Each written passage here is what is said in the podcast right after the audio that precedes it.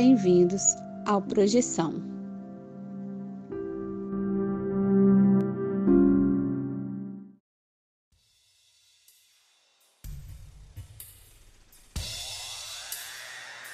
Olá galera do bem, olá trupe do Astral. Hoje temos uma entrevista especial com o grande Carlos Mendes do canal Afinal, o que somos nós?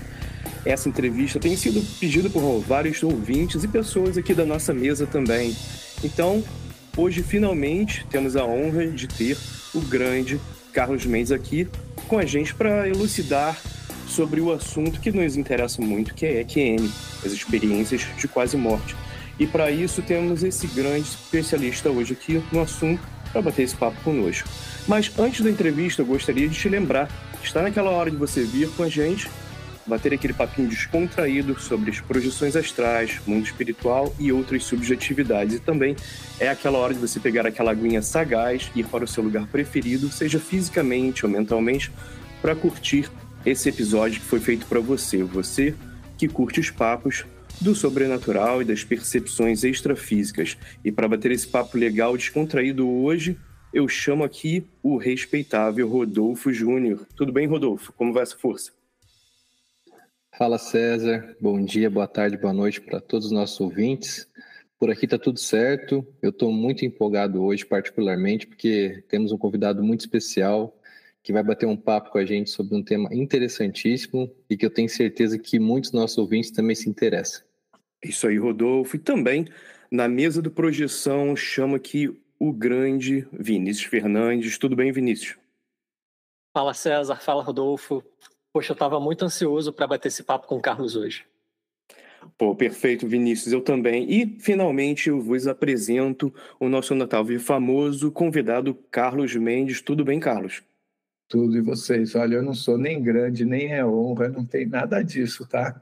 Vocês estão exagerando, não tem nada disso, mas tudo bem, eu estou aqui da mesma forma. Tá certo, Carlos, obrigado. Mais uma vez, queria agradecê-lo por tê-lo aqui conosco hoje. Em nome dos nossos ouvintes e da nossa mesa, eu te agradeço por aceitar o nosso convite. E, Carlos, você tem um extenso trabalho e um canal com muitos seguidores e já bem estabelecido ah, nos meios de comunicação, mas eu queria aqui ah, te perguntar, para quem caiu de paraquedas aqui hoje e está dando bobeira, não sabe o que está acontecendo, quem é você, de onde fala e o que faz? Eu sou Carlos Mendes, sou de São Paulo, me dedico ao canal Afinal que somos nós, que busca compreender o que é a consciência a partir de uma abordagem científica, onde eu defino abordagem científica como sendo aquela abordagem que procura não contaminar a informação adquirida com vieses uh, de qualquer espécie. Então, eu tenho formação como físico, sou bacharel em física, o que me deu essa esse entendimento do que é abordagem científica é algo muito simples, né? Mas o que me levou para a física, na verdade, foi uma busca que eu tinha anterior à física, que era exatamente o que, que eu estou fazendo aqui, que, ah, como diria um bom mineiro, um cotô para um covô, né? Então, ah, tem algum mineiro aqui? Não. Não. Ah, temos sim. Falei certo, Rodolfo? Então, certinho, certinho. Certinho, certinho, né? Então, na verdade, eu fui fazer física exatamente porque eu queria saber o que era eu, porque uh, desde os 12 anos eu tinha um milhão de perguntas que ninguém sabia uh, me responder. Eu, eu tinha virado. Não existe uma palavra, não, não é uma questão de ser ateu, não existe uma palavra que defina isso. Eu simplesmente achava que só existia matéria. Não é que eu seja materialista, porque aí vai pensar que eu dou valor à matéria. Não, não é isso. Ah, não é que eu seja cético. Não, eu, eu quero ver, eu quero saber das coisas, mas cadê as coisas? Então, como, como eu tenho praticamente 68 anos e eu estou falando de 1968, quando o homem estava prestes a pousar na Lua, então se, você tinha muita informação nos jornais, naquela época existiam jornais, alguém se lembra? Uh, Sim, jornais impressos. É. E você tinha muita coisa sobre a Lua, sobre os astronautas, então pensava, bem, ninguém sabe me responder o que eu quero por aqui, mas alguém que vai pousar na Lua deve saber bem mais do que esse pessoal à minha volta. Então, foi quando eu resolvi virar físico. Mais para isso do que exatamente pela profissão de ser físico. Né? Então, aos 13 anos, eu já escrevia para a NASA como estudante, querendo saber tudo, o que existia, como é que eu fazia para ir para lá. Depois, aí, com o tempo, eu entrei na física. Quando eu entrei na física, eu já era é, essa coisa uh, que não tem a palavra, que eu não acreditava em nada além da matéria, por não ter visto razão para eu acreditar. E aí eu conheci, aconteceu de eu conhecer uma vidente. E vale até a pena uh, explicar, porque se você pensa em vidente, nosso cara foi uma vidente para saber o que eram as coisas, não. Mas, é, eu sou de Santos, havia uma pessoa uh, que era é, é, uma adolescente que desceu do seu apartamento, falou para os pais que ia até uma padaria ou farmácia, alguma coisa assim, e não voltou. Três dias depois, os pais, desesperados, já tinham ido a todos os hospitais, ah, e polícia, tudo e nada dela. Um amigo dessa família, que era amigo da minha, da minha própria família, sorrateiramente pegou uma foto dessa menina e levou para Maria do Carmo Rangel. Eu falo porque ela é já uh, falecida e é uma homenagem que eu presto a ela. E uh, mostrou a foto dessa menina para Maria do Carmo. E a Maria do Carmo era uma amiga desse amigo em comum que tinha o dom de olhar para uma foto e falar coisas sobre as pessoas. Então ela olhou a foto, disse: ela está longe, ela está bem, ela está acompanhada e em poucos dias vai ligar para os pais. E assim aconteceu. Em uma semana, ela ligou para os pais, ela estava bem, ela estava no Nordeste, que é bem longe de Santos, e estava acompanhada pelo namorado. Ou seja, tinha sido uma fuga de dois namorados. Nada demais. Só que quando eu soube disso, isso foi um murro na boca do estômago, foi um, um nocaute técnico na minha capacidade de entender as coisas, porque eu, como físico, tinha uma cabeça e tenho uma cabeça extremamente matemática, extremamente lógica, mas o tempo é, como nós dizemos, na física é uma grandeza linear. Grandeza, o espaço é uma grandeza, o tempo é outra grandeza, é como se chama. Tá? Então, o tempo é uma grandeza linear. E o que significa ser linear? Só vai numa direção, não volta. Tá? Então, ah, como assim você, ah, uma pessoa fala o que vai acontecer daqui a uma semana e volta, ah, e, e isso acontece? Isso eu pirei com isso. Foi a primeira vez, eu, eu, na verdade, quando isso aconteceu, eu, eu, eu não me lembro se eu estava no último ano da física ou, ou já tinha me formado, mas foi a primeira vez que eu escutei, desde que eu entrei na física, alguma coisa que não fosse explicada pela física. Assim, objetiva, uma coisa objetiva, não é? Não estou falando de coisas que envolvem subjetividade, não, estou falando de uma coisa objetiva. A pessoa falou uma coisa, vai acontecer isso, isso aconteceu. Essa pessoa não vivia disso, era uma filha de um militar que uh, nunca se casou, tinha aquela pensão que filha de militar tem quando não se casa. Então, ela era uma pessoa de vida pacata, tá? Mas uh, querendo ajudar. Inclusive, eu soube na época que ela uh, informalmente ajudava a polícia a descobrir uh, paradeiros de desaparecidos. E aí eu, falei, uau, e agora? A partir de então, eu passei a ter uma visão um pouco menos uh, fanática ah, como, como cientista. Né? De achar que a ciência explica tudo. Não, não.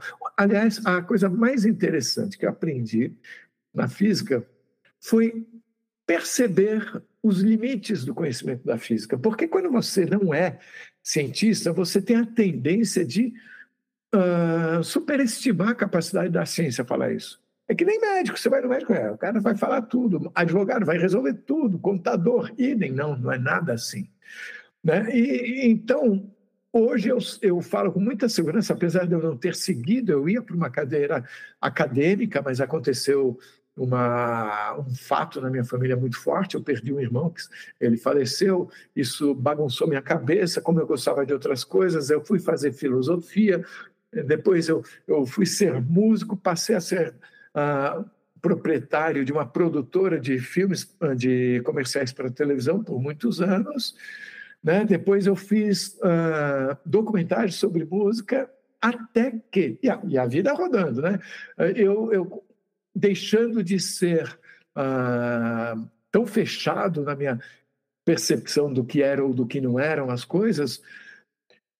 Então eu percebia pessoas com talentos, mas não eu não me identificava com essas pessoas, talento de enxergar coisa que eu não enxergo, uh, inclusive na minha família, mas eu, eu enxergava essas pessoas como sendo especiais ou ou diferentes de mim. Como é que eu vou falar? Ah, então, se ela veja, se ela vê, eu posso ver.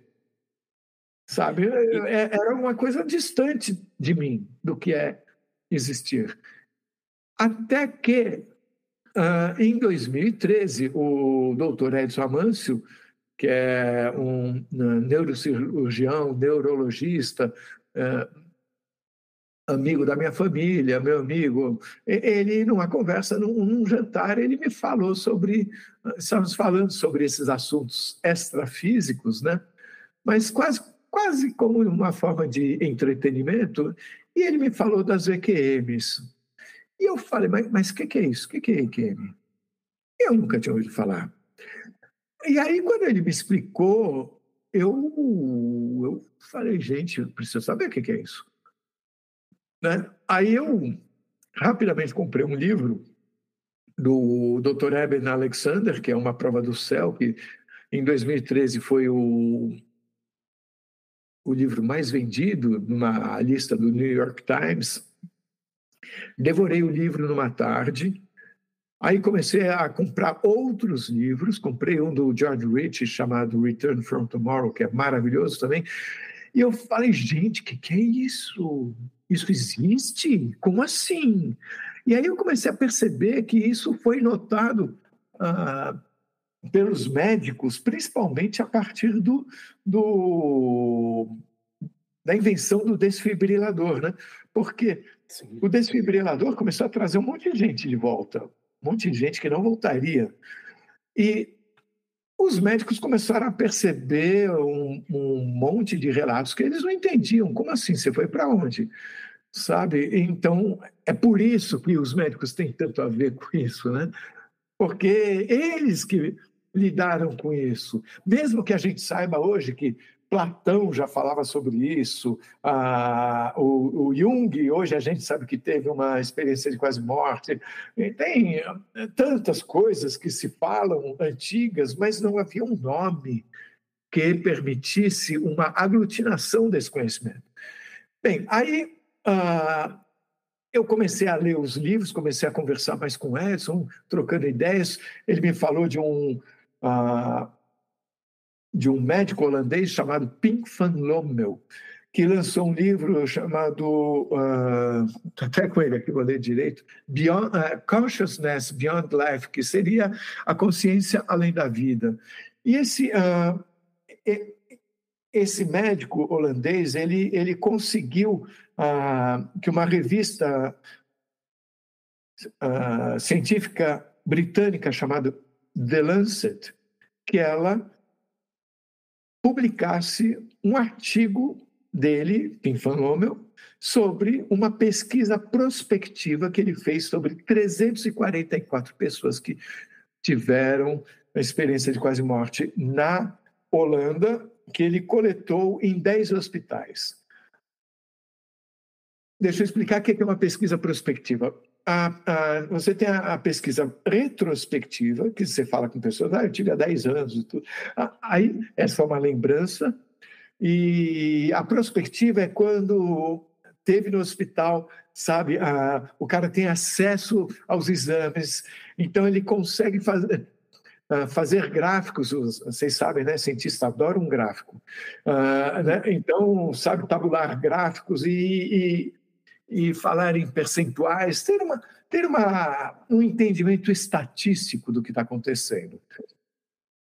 Quando o, o Edson viu esse, esse artigo no The Lancet, ele percebeu que ele próprio tinha tido três pacientes que tinham uh, tinham voltado das, uh, das cirurgias com esse tipo de papo, porque principalmente uh, cardiologista e neuro, neurocirurgião são os dois que mais lidam com essa questão, é cabeça e coração. Né? Então, eu comecei a comprar um bando de livros, eu tenho nem sei quantos, sei lá, nem é que sejam tantos, porque parei até, depois eu acertei, mas eu devo ter uns entre 20 e 30 livros sobre o assunto, todos escritos por médicos. Todos. É incrível, né? Que você falou lá no início. É, isso é muito bom que você trouxe. A, a tua experiência com encontrando esse paradigma diferente, porque você está vivendo o paradigma científico nesse paralelo com um médico que também tem essa formação científica, mas está lidando com uma coisa completamente fora desse paradigma e, e tem que trabalhar isso de alguma forma, né? Então, eu queria te agradecer a trazer esse ponto. E eu sei que o Rodolfo tá, tem, tem algumas perguntas interessantes. Queria passar a mesa para o Rodolfo. Vamos lá. É, primeiramente, eu gostaria de compartilhar com você, Carlos, com a mesa aqui, com o pessoal da mesa e com todos que nos ouvem, que eu estou imensamente contente de poder bater esse papo com o responsável pelo canal que eu acompanho há mais de cinco anos até troquei uma ideia com o Carlos pelo WhatsApp, né? Informei que eu já sigo o canal. E ao mesmo tempo um canal que me ensina, ao mesmo tempo que me mostra que a gente também não está sabendo nada sobre o universo, sobre a vida. E cada entrevista que eu assisto do canal Afinal Somos Nós, mais eu percebo que a gente tem muito a conhecer e que o universo é muito grande. Então todo domingo à noite, todo domingo à noite antes de dormir, eu já reservo um momento ali para poder assistir as entrevistas do canal então, eu queria já deixar desde já meu profundo agradecimento por todo o trabalho que o Carlos e o canal Final que Somos Nós fazem, né, pela, com essa pesquisa.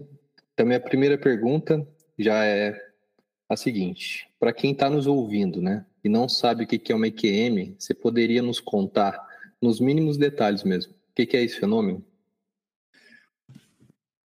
EQM é, é, responde por experiência de quase morte. É a tradução do termo uh, Near Death Experience, criado pelo médico norte-americano Raymond Moody, numa publicação que ele fez em 1975 de um livro chamado Vida Após a Vida, ou Vida Depois da Vida, não sei como é que foi traduzido. O livro dele você encontra em PDF até, não sei se tem para vender, mas eu sei que tem até na internet. Uh, e esse termo ele foi criado e, uh, e a, a, partir de uma conversa que ele teve com o George Rich, que na verdade é o pai da, da moderna investigação sobre esse tipo de experiência, porque ele teve uma experiência de quase morte em 1943, quando ele tinha 19 anos, né, durante a Segunda Grande Guerra. Aí o Raymond Moody anos mais tarde, em 65, foi se encontrar com o George Rich, ficou encantado com a coisa.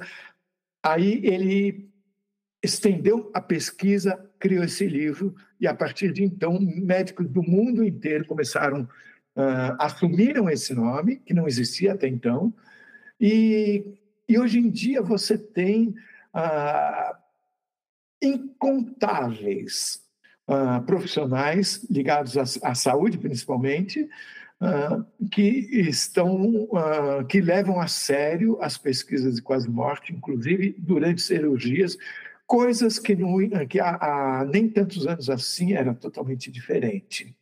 vou passar a mesa para o Vinícius com as suas perguntas. Vinícius, mesa sua. Obrigado, César.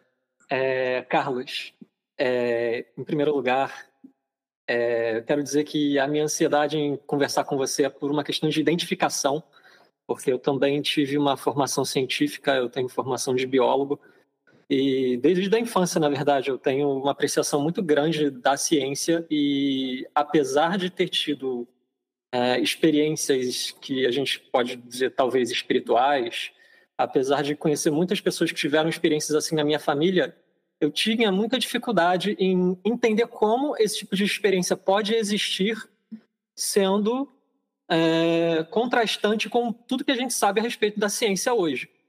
Isso me gerou um desconforto muito grande ao longo da minha formação, até muito pouco tempo atrás, poucos anos, eu consegui conciliar as duas coisas de alguma forma, mas eu passei por uma fase materialista de querer negar, querer dizer, não, nada disso foi experimentado, isso não é possível. Então, eu queria perguntar para você, você considera que a ciência é inerentemente materialista ou que isso é uma tendência histórica? E se você me permitir aproveitar e emendar uma segunda pergunta, porque eu acho que você vai acabar tocando nisso de alguma forma, é, eu queria saber se na sua pesquisa com as experiências de quase morte, se você encontrou fenômenos que você considerava anomalias, no sentido de que não é explicável pelo paradigma atual, então deve suscitar uma mudança de paradigma em algum momento. Nossa, duas, boas perguntas. Ah, olha, a ciência, ela. Eu posso dizer isso de conhecimento pessoal. O cientista facilmente se torna uma pessoa muito arrogante. Eu acho que eu era um pouco arrogante. Uh, porque é, é, assim, você, de repente, você te, detém um conhecimento uh, que, que nem todos detêm. Então, sem você perceber, de repente você está subestimando a capacidade das pessoas à sua volta a compreenderem alguma coisa, porque você vê que elas não entendem algumas coisas que você fala. E a diferença entre isso e uma arrogância desmedida é difícil dizer. Agora, a ciência como um todo tem uma postura que, que às vezes, é, ela é extremamente ah, não lógica. Porque um bom cientista, uh, ele, ele sabe que ele não sabe. Um bom cientista está atrás da verdade. E eu falo isso com muita tranquilidade, sendo físico, porque eu acho que a, a física, mais do que a biologia, mais do que a química, uh, que, que são uh, investigações próximas, a física ela leva paulada da natureza toda hora. E, e a gente nunca revida. Nós somos escravos da natureza. Sabe, chega um cara que nem o Einstein fala: olha, desculpa aí, mas o tempo não é essa coisa tão constante assim quanto vocês pensam. Acontece isso. Aí todo mundo fala: não, imagina que absurdo tal. Aí ele vai e prova. Quando a natureza fala uma coisa, acabou, meu. Acabou. Você abaixa as orelhas e, e, e, e reescreve tudo que você sabe.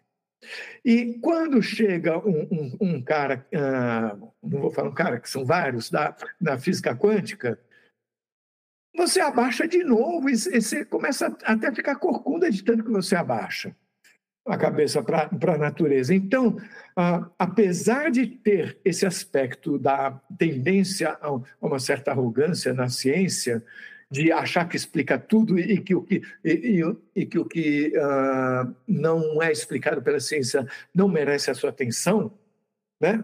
Ao mesmo tempo, o físico ele leva tanta paulada na vida que ele, ele, ok, ok, ok, é diferente, não é? Estou errado, tá bom, então como é que é? Por exemplo, vocês ouviram falar, veja só, as duas grandes coisas da ciência são hoje a relatividade de Einstein e a física quântica. Ninguém tem dúvida sobre isso. E no meio está a, a, física de Newton, que resolve nosso, as nossas dimensões intermediárias, cotidianas. A Einstein vai para as grandes dimensões e, e a física quântica para as pequenas. As duas são maravilhosas, as duas são referendadas por todos os testes da, empíricos, tá? Agora, uma não conversa com a outra. Então os físicos ficam de cabelo em pé. As duas valem, mas uma não consegue entender a outra. Tá? Outro, outra coisa estranha. Ah, todo mundo já ouviu falar da chamada partícula de Deus, o bóson de Higgs, que seria, ah, que, ah, que seria o, a partícula, simplificando aqui, responsável pela, pelas outras coisas adquirirem massas. Todo mundo deve ter ouvido falar disso. Agora, vocês sabiam que a própria partícula, o próprio bóson de Higgs, que é o responsável por todas as coisas terem massa, vocês sabiam que o bóson de Higgs tem massa?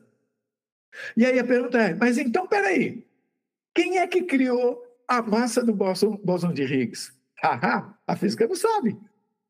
Entende? Então, a gente está acostumado a não saber a gente está acostumado a sempre ter uma parede que fala, olha, só sei até aqui. Mas isso, você precisa ter a, a humildade científica. E se você olhar, é, é uma coisa difícil, porque o próprio Einstein, que chegou onde chegou, e com certeza para chegar onde chegou, ele tinha essa humildade científica, mas ao mesmo tempo ele não, não aceitava o aspecto estatístico da, da física quântica. Tá? Então, é, é, é, não é uma coisa ou é ou não é. Tá? Mas, então, tentando uh, voltar para o que você fala, a questão da ciência, eu acho que a ciência, ela. O, uh, o cientista é uma coisa, o leigo olhando para a ciência é outra. O leigo olhando para a ciência, ele tem a sensação de que a ciência explica tudo. Se a ciência, diz, se a ciência disse não, então é não. O cientista sabe que não é assim. Tá? Uh, tem muita coisa que a ciência não faz a menor ideia. O que, que acontece? A física é uma ciência que estuda a natureza tá? o que nós somos no universo material. Então, por exemplo, uma experiência de quase morte, ou uma vidência, ou qualquer coisa que escape em algum aspecto da nossa realidade absolutamente física, a física não tem nada a dizer. O que não quer dizer que ela não concorde. É, isso é, um, é, um, é um, um campo tão estranho para ela quanto é o da biologia. O que, a física tem a falar sobre uma célula? Não tem a menor coisa a falar sobre uma célula. Tá? Então, sobre uma experiência de quase morte, não tem. Porém, porém, é um porém importante. Quando, na experiência de quase morte, e isso já aconteceu incontáveis vezes, né? eu, eu vou dar um exemplo. Ah, teve uma mulher que estava numa cirurgia, ok, ela, ela saiu vamos, vamos supor que ela foi para uma, vamos chamar de outra dimensão, viu um monte de coisa que eu não tenho como cientista condição de entrar lá e checar. Tá bom, então eh, eu vou me valer de centenas de, de relatos para criar uma espécie de massa crítica dessa ideia, tá? Mas vamos supor que além dela ter ido lá, que ela estava ao lado dos médicos, observando tudo. Isso aconteceu algumas vezes. E descrevendo, olha, aconteceu isso, isso, isso, coisas que ela não teria como saber, ela não conhece, tal, tal. Ok, isso impressiona muitos médicos. Mas alguns uh, ainda, uh, não médicos, algumas pessoas ainda poderão dizer: ah, mas uh, ela de alguma forma pode ter estudado, sei lá o quê, sei lá o quê, sei lá o quê porque a pessoa não quer acreditar.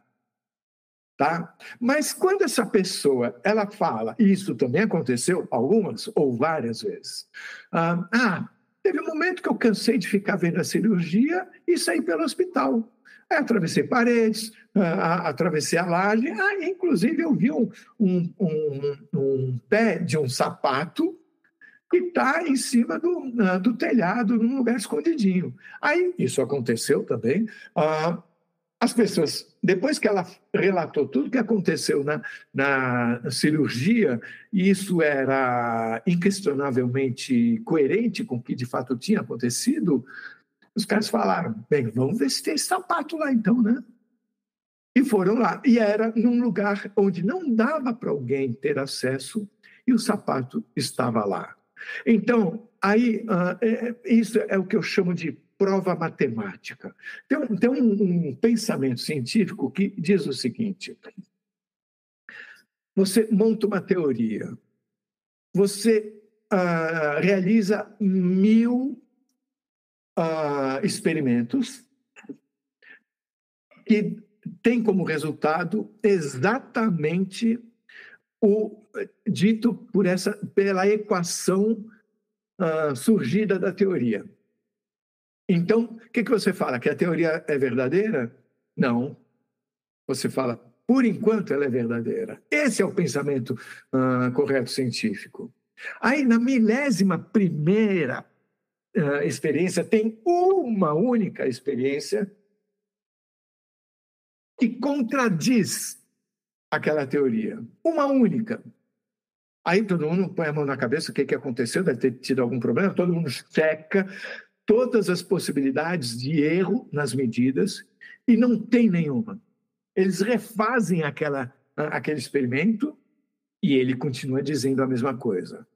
Aí, uh, um professor de estatística talvez diga: ah, mil uh, teorias, uh, mil experiências foram numa direção, uma foi na outra. Ah, não, isso a gente, a gente nega, a gente esquece isso. Exclui. É. Exclui, né? Na física, jamais. Essa única, única experiência derruba aquela teoria, porque é uma prova contundente de que ela não é, não é capaz de explicar tudo. Não é que derruba, diz, ela é incompleta, no mínimo, temos que trabalhar nisso. Então, por que, que eu trouxe isso? Para falar o seguinte, que na hora que a mulher encontrou aquele sapato lá, ela deu a prova definitiva, matemática, científica, de que a consciência não está obrigatoriamente restrita ao corpo. Ponto. Touché. Isso está de mão dada com o que você estava falando, né? As complexidades da natureza. Por exemplo, a, você também estava falando sobre. Para a pessoa leiga, que, que não entende isso, por exemplo, ou pensa, os cientistas estão sempre certos, ou, ou também tem esse, essa problemática. Eu já vi muita gente escutando. Ah, cientistas nunca sabem tudo certo, então a pessoa acha que é ou um ou outro, né? E, e, obviamente não é assim que funciona. Você gostaria de falar um pouquinho sobre isso e talvez eu queria te dar um exemplo aqui interessante. Ah, ah, eu, eu concordo totalmente com, com a possibilidade da existência de EQM. Na verdade, para mim é muito fácil ver isso por causa de minhas próprias experiências fora do corpo. Então, para mim não é muito difícil escutar, fora que eu já ouvi muito médico falando sobre, sobre esses casos e eles são muito impressionantes mesmo, não só na literatura, mas pessoas que eu conheço. Agora, uma coisa interessante são, como você falou, as complexidades da natureza. Uh, eu vou te dar um exemplo, não para contradizer toda a questão do DQM, mas para falar sobre uh, os exemplos não lineares, né? Por exemplo, isso é um, um, fato. Eu tenho um amigo que passou por uma experiência que ele faleceu por vários minutos, foi trazido de volta com defibrilador e, logicamente, uh, todos os amigos já, né, depois de saberem, poxa, nosso amigo voltou à vida, né? Muita gente naturalmente fez essa pergunta: você viu alguma coisa? E a pessoa diz não, mas uh, isso também não quebra toda a, a, a existência das, das outras experiências. Você gostaria de falar um pouquinho sobre experiências não lineares dentro do, do estudo da EQM? Olha, uh, o, o, conceito de experiência não linear, uh, é, eu particularmente nunca tinha usado, nunca tinha ouvido. Essa é uma experiência não linear. Eu entendo o que você quer dizer de que uh, não obrigatoriamente será sempre assim. Não sei se é isso que você quer dizer, mas tem uma coisa que tem muito a Sim. ver com o que você fala, que é o seguinte: tem uma costureira baiana, Salvador, que eu entrevistei, maravilhosa, maravilhosa, daquelas que você se apaixona só de olhar para ela, né? Ah, e ela, ah, eu não sei a idade dela, tem mais do que 20, eu, eu, eu só digo a idade dela, tenho certeza, na verdade, ela, ela é uma senhora, ah, e ela teve 16 cirurgias. 16 cirurgias. E só teve uma EQM da 17. Eu até comentei para ela o seguinte: nossa, você poderia muito bem dizer em altos braços, imagina, tudo isso é uma mentira. Eu por 16 vezes eu fui anestesiada, passei por isso cirurgia, não vi nada, voltei sem lembrar de nada. Aí, de repente, na 17 ela tem. Né? Essa 17 é mais ou menos o sapato no telhado. Exato. Obrigado, né? Carlos. Pô, no, muito, muito bem colocado. Vou aproveitar para passar a bola aqui para o Rodolfo. Ô Carlos, aproveitar que você falou dessa, dessa entrevista, eu acho que eu me lembro de ter assistido. Por acaso não é aquela em que ela chegou aí para um, né, uma outra dimensão e se recusava a voltar. E aí teve uma hora que ela bateu tanto o pé, o ser abriu a mão assim, mostrou um pontinho na mão dele e falou assim: Você é desse tamaninho e está na minha mão, então se eu estou te mandando voltar é para você voltar. Daí ela entendeu o tamanho dela em relação àquele ser. Não sei se era essa se, ela, se era essa a entrevista. Mas teve uma, uma senhora também que, que ficou de voltar, bateu o pé que não queria voltar, e o senhor falou: não, vai voltar assim que eu estou mandando. É, olha, o, esse mundo que está além desse mundo nosso aqui, ele é extremamente poético. Ah, o pessoal lá é muito talentoso. É, se não me engano, eu não, eu não reconheço o que você falou. Eu me lembro um pouco do que você falou, mas não, não, não ligo isso a essa senhora. O que eu, o que eu ligo a ela é que ah, foram mostradas ah, duas flores, nenúfares e a outra não me lembro o nome. Ela gostava de flor, né? Ela gostava bastante de flor. Eu lembro disso.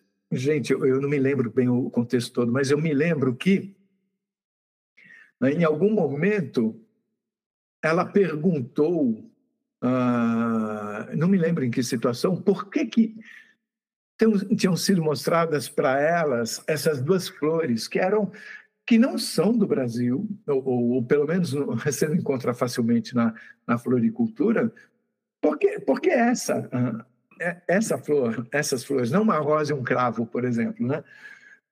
Aí a resposta foi para que você entendesse que essa informação não saiu da sua cabeça.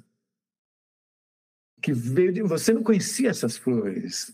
Então você vê que tem, tem até estratégia de comunicação.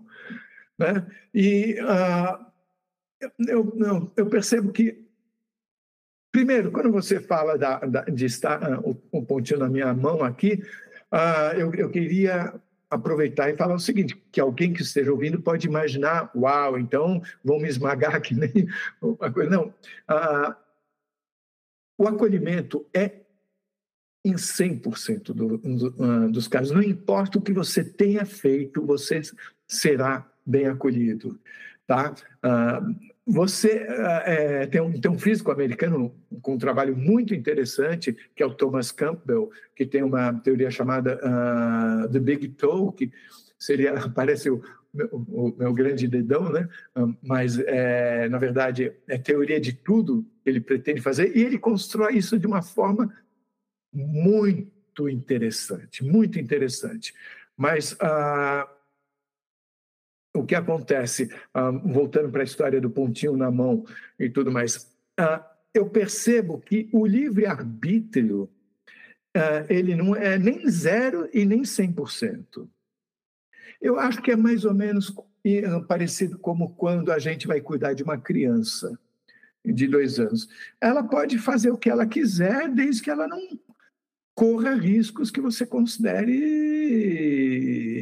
que devem ser evitados. Né? Então, uh, eu, eu, percebo estatisticamente, assim, nas entrevistas que eu, eu, eu já eu, eu, fiz pessoalmente, eu, eu, não sei quantas, mas mais do que 200. E uh, existe tanto a pessoa que volta sem saber porquê e não ninguém falou com ela, tem a pessoa que falou, você precisa voltar e a pessoa queria ficar. Uh, tem a pessoa que uh, foi dada a ela a possibilidade de escolha e também existe o caso uh, em que uh, a pessoa lá fala você pode seguir e a pessoa resolve voltar. Existem todas essa, uh, todos esses casos. Então, isso me trouxe bastante informação sobre a questão do livre-arbítrio. Né? Ele existe, tem muitas coisas que, ah, pelo que ah, são conclusões estatísticas, vamos dizer assim, né, ah, que eles não podem interferir, porque ah, o seu aprendizado é fundamentalmente um aprendizado de escolhas, né? Ah, estatisticamente, isso não é uma coisa que eu. Eu não estou dizendo que é assim, porque eu não sei, não estou é, dizendo que cientificamente é assim, porque não dá para ter é, esse dado. Eu estou dizendo que o canal está fazendo o que o Vinícius, como um biólogo, vai entender que é pesquisa de campo, né? que um dia alguém vai usar ou não.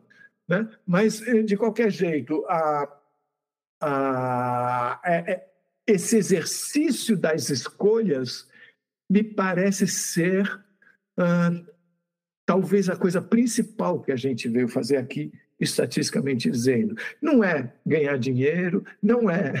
Ah, porque, pensa bem, quando você morrer, o que, que você vai levar? Né?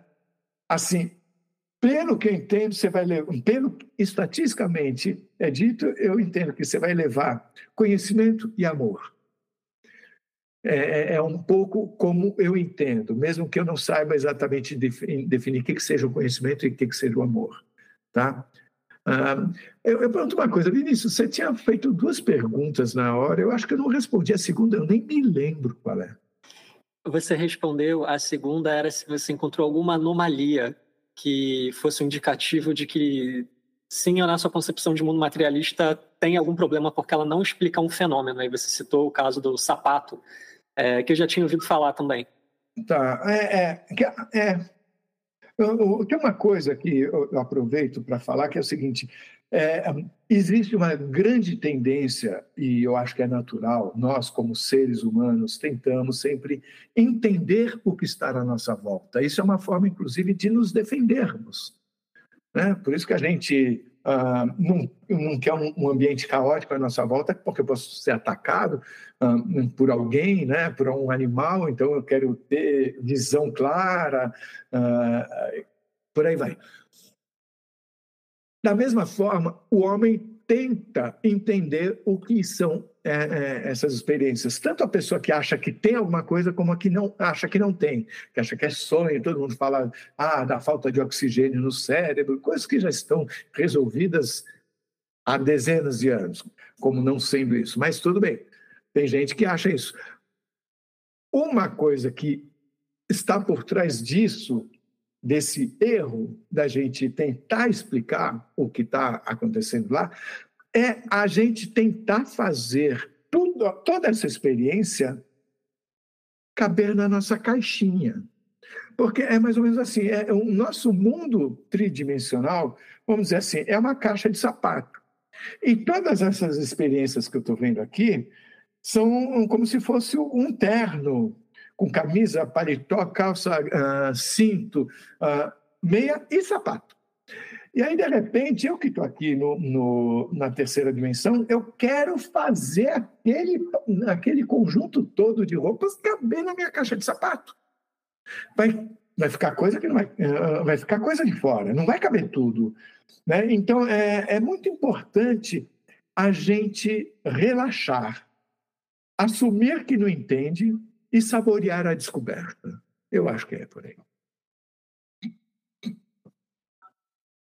É, Carlos, eu quero fazer inclusive um comentário a respeito das suas respostas, que você comentou aquela ideia do, do Karl Popper, né, do cisne negro. Se você encontrar um cisne negro, é a prova de que existem cisnes negros, né? Hum. Ah, aquela questão da se, se para sua teoria tal fenômeno não pode existir, mas se você vislumbra ele uma vez, já é a prova de que ele existe. Mas é curioso porque eu buscando sobre gente que tem pesquisado sobre é, esse tipo de fenômeno, gente que estuda é, fenômenos de percepção extrasensorial, por exemplo, a grande dificuldade parece ser na aceitação dos dados, ainda que pareçam promissores, porque parece exigido que você consiga reproduzir a nível assim que você consiga, por exemplo, vislumbrar um código alfanumérico com seis caracteres arbitrários mil vezes seguidas. Aí eu fico pensando, poxa, mas se você consegue fazer isso uma vez, probabilisticamente, já não é muito improvável que seja por mero acaso? Então, é, é, me perguntaram já, ah, você não quer colocar esses dados num livro e tudo mais? Eu falo, para quê? Um, um, livro, ele vai uh, ter uma primeira edição uh, com 1.500 exemplares, digamos assim, um livro impresso, né? Um vídeo, a gente coloca uma entrevista de uma pessoa, ela é assistida por dezenas de milhares de pessoas num dia, em 24 horas. Então, se você quer levar informação, como diria o Milton, né? o artista deve ir onde ah, o povo está. Né? Então, ah, eu não espero em nenhum segundo uma aprovação científica. Não tenho essa intenção. A gente não precisa disso. Porque a, a, aquele cientista é um, é um ser humano e que tem as suas escolhas pessoais, sabe? É, é, escolher, assim, dizer que não existe nada depois da morte, esquecendo todas, todos esses dados da, das experiências, mas antes disso, era uma escolha. Ou, se você não teve nenhuma experiência pessoal, que, tipo, por exemplo, sair do corpo, sair do corpo, sempre teve gente ah, como César que sai do corpo há 200, há 500 anos, já tinha. Ah, agora, se você é como eu, cego, surdo e mudo para essas coisas, você vê e fala, ok, na, ah, só existe a matéria, só que tem uma coisa, vamos explicar o universo. Cara, é tão complexo, difícil e impossível ter uma compreensão de como o universo chegou ao que ele é, tanto você achando que é tudo casualidade, como achando que tem uma causa. É difícil da mesma forma. Então, o cientista acaba escolhendo. Só que, se o cientista não tiver ah, o que ele deve ter para ser um bom cientista, o que eu chamo da humildade científica, ele pode tornar isso uma bandeira, querer propagandear isso. Né? Então, ah, por exemplo, a, a minha, eu, eu, eu sei, eu sei porque eu leio gráficos, eu sei porque eu sou físico. O aquecimento global é muito mais sério do que as pessoas pensam.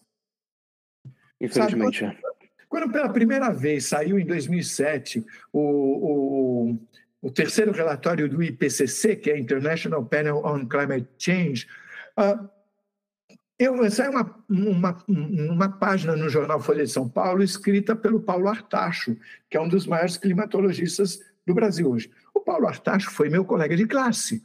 Então, eu eu, eu li aquilo dele, eu, meu, eu fui atrás dele, eu fui atrás do Instituto de Física aqui em São Paulo, marquei com ele, fui lá, vi uma palestra que ele deu para os físicos, né? Assisti tudo, eu falei, meu, a vaca foi para o brejo. Tá? Então, só que o que, que acontece? É aquele, é aquele trem que está vindo de frente para nós, só que ele está longe ainda. Ainda dá para eu brincar mas ele está vindo, e eu vou brincando, mas um dia ele vai chegar, ele já está chegando. Tá? E a, a, gente vai se acostumando com as mudanças. Mas o que eu quero dizer é, é o seguinte: que nesse contexto que eu sei que nós teremos dias extremamente complicados, para dizer pouco, tá? Ah, com cidades que não terão acesso à água, porque mudou, e cidades se criam, são criadas à beira da água. com todas as consequências que isso possa ter, eu falei, meu, por que, que eu vou me preocupar em levar essa, esse conhecimento para o meio acadêmico? Não precisa, eu não quero convencer nenhum cientista. Ah, ah, tem os procedimentos acadêmicos, tem os protocolos de como deve ser uma teoria, como deve ser uma defesa de tese, ah, e por aí. E eu respeito tudo isso. É assim que funciona, é assim que chegamos até aqui na ciência. Mas um momento, o, o, o que me dá prazer é, de fato, levar esse conhecimento para as pessoas que querem esse conhecimento. Eu vou, ah, ah, se eu for levar para o meio acadêmico, eu vou levar para um, um bando de pessoas que, de repente, nem estão interessadas nesse conhecimento. Não é que o físico. Veja só, eu, eu, eu sou colega de alguns físicos, né? Ah, e eu tenho certeza de que tudo que está no canal é respeitado por eles. Mas cai, cai naquela, ah, naquele lugar que eu falei antes. A física é feita para analisar ah, como é que é? Fatos concretos da nossa terceira dimensão. Eles não têm o que falar sobre alguma coisa que você fala, ah, eu saí do corpo, vi isso. Ele vai falar, mas ele, ele fica mudo. Tá? Agora, quando a gente fala da história do sapato, isso não diz respeito à física, mas um físico, tanto quanto qualquer outro profissional, ele vai falar: ok, temos um, um fato aqui que tem que ser entendido, porque ele muda várias coisas. Agora, por que, que eu quero levar? Porque eu, aí, aí é uma coisa pessoal. Eu vejo o mundo muito perdido. Sabe? Valores para todas as direções, tá? E todas essas direções, elas estão, de uma certa forma, uh, baseadas numa compreensão material. Uh, essencialmente material. A, a, a exceção são as religiões. No entanto, as religiões também são varridas uh, pelo mesmo problema que, que entra em, em qualquer, uh, em, em qualquer situação, que é a ambição pessoal. Sabe? Então, e eu não estou dizendo nada de ninguém, todos nós, em todas as áreas, estamos sujeitos a modificar o que de fato seria a verdade, conforme nós sabemos, por uma conveniência pessoal. Tá? Então, o que, que acontece? Uh, o, eu que aí eu, aí eu vou falar, vou ter que falar uma coisa que é, é a é o que está na, na, real origem disso tudo, que eu não deixei claro, mas agora se faz necessário para compreender o porquê que eu fiz o canal. Porque com 12 anos de idade, eu estava na, em Santos, na minha casa, eu me sentei na beira da cama, num sábado de manhã, e tive coragem de me fazer a pergunta: o que é morrer? Aí eu pensei: morrer deve ser ficar sem pensar. Aí eu tentei ficar sem pensar. Vi um pensamento, eu espantava. Vi um pensamento, eu espantava. E eu saquei na hora que não pensar significava não existir. E eu fiquei em pânico com essa percepção. Desci para conversar com, com minha mãe, que é, era de origem católica e tudo mais. Ela falou: Ah, vai falar com o bispo. Eu fui falar com o bispo. Ele me falou um monte de coisa. Eu falei: Ok, obrigado pelo tempo, mas nada. Eu já tinha uma cabeça lógica. Meu pai era ateu, né? ficou quieto, do início ao fim. Ou seja, foi daí que eu comecei a minha caminhada. Tá? Eu estava querendo ser mais sucinto, mas o que, que acontece? Na verdade, uh, isso teve uma importância assim brutal na minha vida o medo da morte era algo que me esmagava. É, tipo assim, para que que eu vou para que que eu vou viver se eu vou morrer? Para que que eu vou fazer alguma coisa se eu vou morrer? Só que com o tempo vocês você deixa isso de lado, porque senão você não faz nada, né? Você, você, você não aguenta pensar o tempo todo sobre isso. E aí, ah, ok, acabei indo para física por causa disso, mas aí na hora que eu estava na física, eu estava focado naqueles, eh, eh, eh, no que eu tinha que estudar ali, aquela matéria que eu tinha que estudar, esquecia dessa questão, mas ela estava sempre ali. Quando eu conheci a vidente, conforme eu falei, opa, a vidente mexeu isso aqui, mas não me levou para nenhum lugar específico, porque ela era aquela pessoa especial, diferente de mim.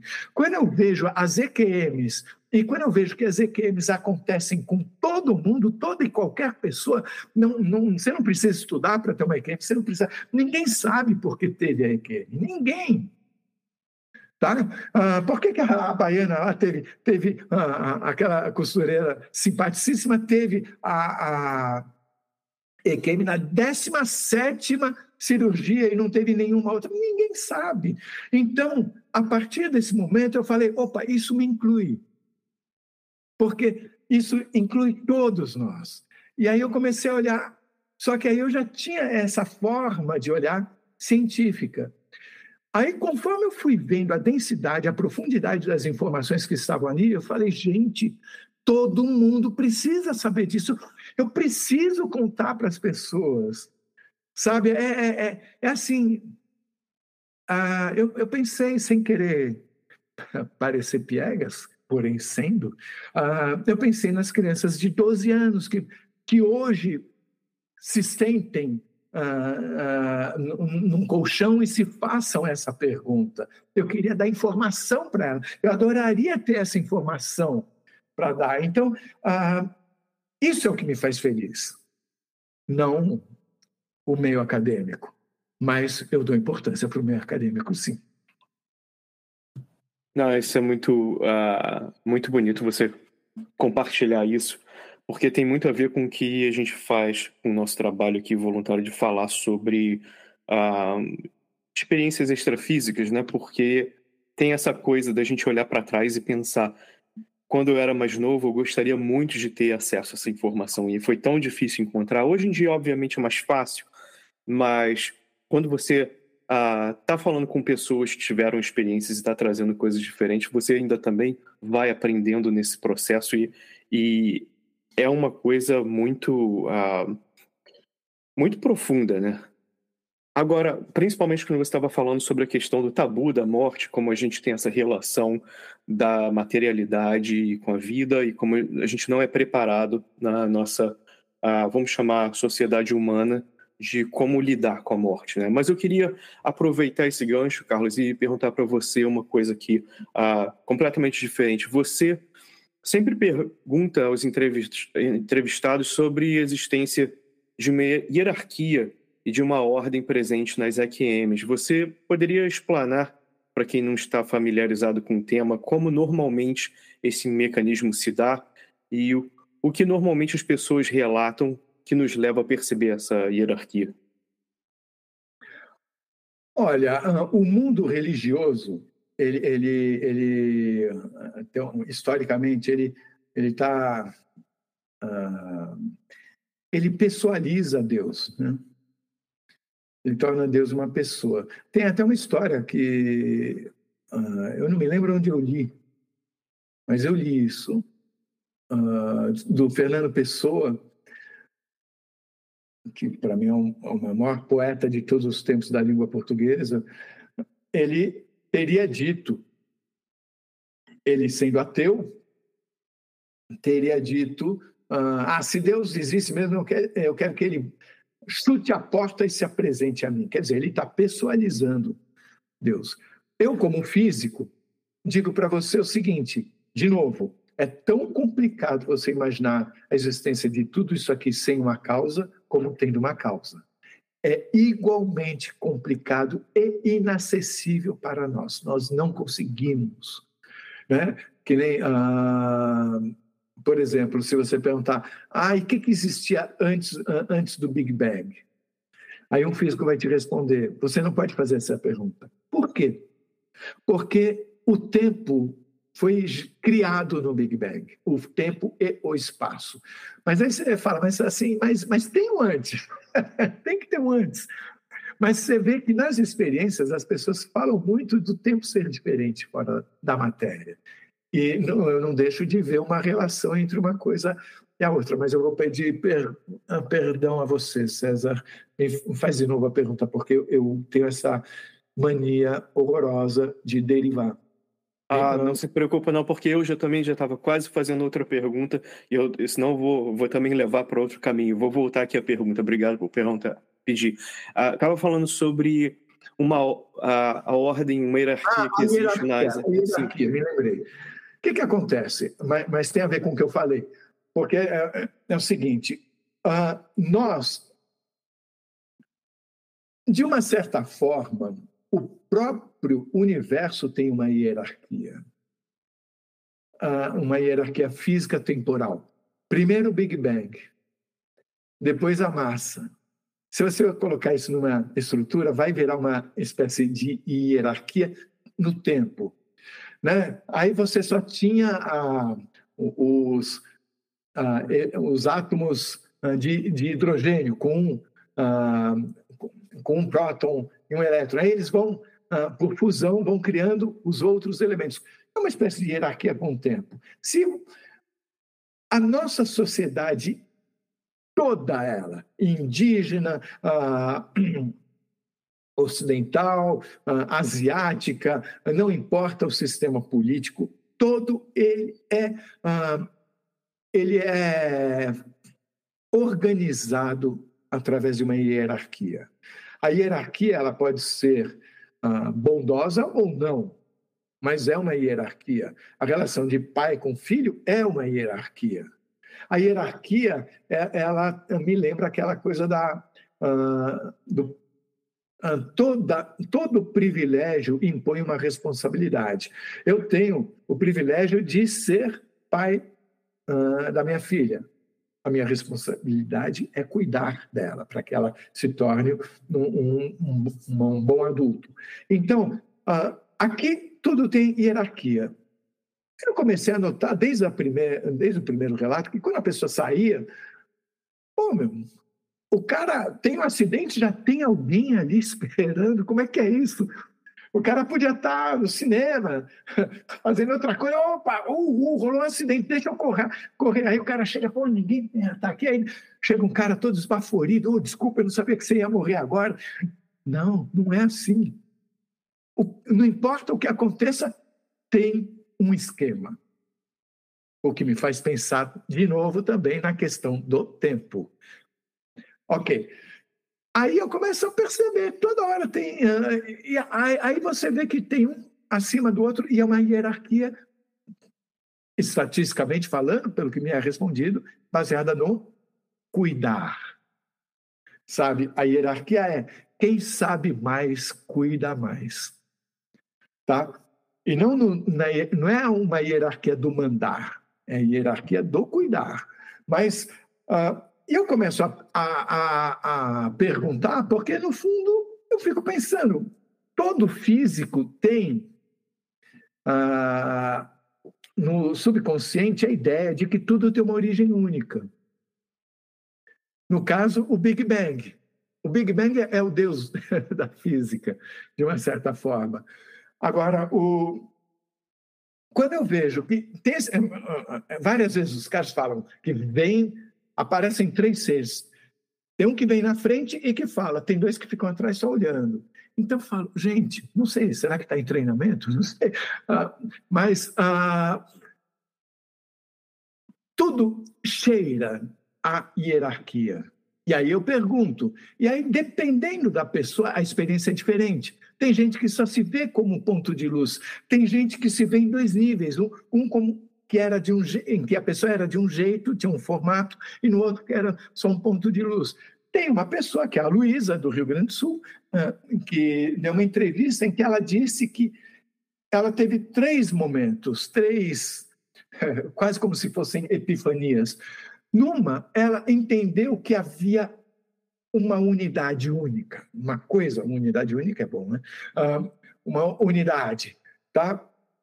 Aí, de repente, ela, ela sentiu. Agora, duas pessoas falaram isso, então talvez parte tenha sido a Luísa, parte outra, mas não importa. Mas que algumas peças, alguns grãos, algumas gotas começaram a sair daquela unidade e que estavam aqui. Tá? E num terceiro momento, algumas gotas, digamos assim, algumas alguns partículas de existência desceram e algumas partículas permaneceram, como que dizendo: Nós cuidamos de vocês a partir daqui. Então, a, as experiências que chegam a mim, elas são, vão de A a Z. Somando todas, eu digo que todas elas, uh, elas apontam na direção de uma organização, de uma organização com um cuidar presente. E aí, se você quiser, se você optar por uh, achar que Deus existe, aí você pode achar que é, é um cara do seu lado, sabe? Como você pode achar que é aquela unidade, como você pode achar que você é Deus. Porque você veio de Deus. E o que é Deus? Sei lá, meu. Essa coisa é a grande origem. Aí vai depender de cada um. Mas nunca aconteceu, nunca aconteceu uh, de alguém chegar lá e encontrar uma bagunça. Tipo, opa, não... desculpa a bagunça, a cara não está bem. Eu sabia que você ia chegar agora. Nunca, nunca isso aconteceu. Isso é incrível, né? Como você está falando. Ah, é, é, é, engraçado, já pensou assim, um, ah, tá? como, como uma brincadeira, tá? Não, não me leva a sério do que eu estou falando. Mas seria engraçado um dia a gente chegar à conclusão que essa ideia toda de Deus é exatamente a o óbvio, é só o que a gente faz parte, né? E, e seria, seria uma, uma piada engraçada aí do, do universo. Queria aproveitar essa, essa esse comentário aqui para passar a bola para o Rodolfo de volta. Opa, deu um tempinho aqui, vamos lá. Carlos, é, eu me lembro que o primeiro fato que me chamou a atenção quando eu comecei a, a, a ver as entrevistas, os relatos, foi a semelhança entre as experiências e as teorias espiritualistas que eu tinha adquirido já na minha vida. Embora as experiências em geral fujam de um paradigma religioso, você mesmo faz essa pergunta para os entrevistados, né? Nesse sentido, eu me lembro que na, na IQM do Sr. Omar, se eu não me engano, foi até o, o Dr. Amante que fez, né? Mas eu estava, é, eu me lembro bem ele disse que se deu, teve um acidente de carro grave, né? E ele relatou que estava fora do corpo físico e ele viu dois corpos, duas réplicas de si mesmo. Um físico que estava lá desmaiado, praticamente morto, e o outro sentado ao lado do corpo, enquanto ele os via de cima, em um terceiro corpo. Então ele estava dividido em três, digamos assim. Então eu acho que na experiência do, do Anderson de Santana, de Feira de Santana, também ocorreu isso. Ele viu o corpo, um segundo corpo e o corpo físico. Então eu queria te perguntar, é comum nos relatos esse tipo de multilocalidade e como que você entende ou interpreta esse fenômeno? Entender, não entendo. Não faço a menor ideia. Eu ainda estou. Eu diria que esse é um canal que não tem respostas, ele só tem perguntas. E, uh, mas assim, o Omar, ele de fato, ele, ele eu me lembro bem, ele estava ah, o corpo caído embaixo do jornal, ele estava sentado aqui e ele estava em pé aqui. E às vezes ele, o ponto de vista era dele em pé para o sentado, e às vezes o ponto de vista era do sentado para ele em pé. Mas é muito comum também, várias experiências, a pessoa ter uma visão externa, a visão do drone. Tá? E, e que visão é essa? Sabe? Então, é, é, é Nesse caso, a gente relacionou a figura do Omar porque tinham vários corpos, mas tem casos em que você tem a visão sem ter o corpo. Sabe, é, é, é, é complicado entender. Eu, eu, eu, veja só, as pessoas que passam por essa experiência, elas chegam e falam: olha, não dá para traduzir em palavras. Então, eu também. É por isso que o canal ele é tão seco. O canal não tem música, o canal não tem nenhum desenho, a não ser que o desenho tenha sido feito pela pessoa.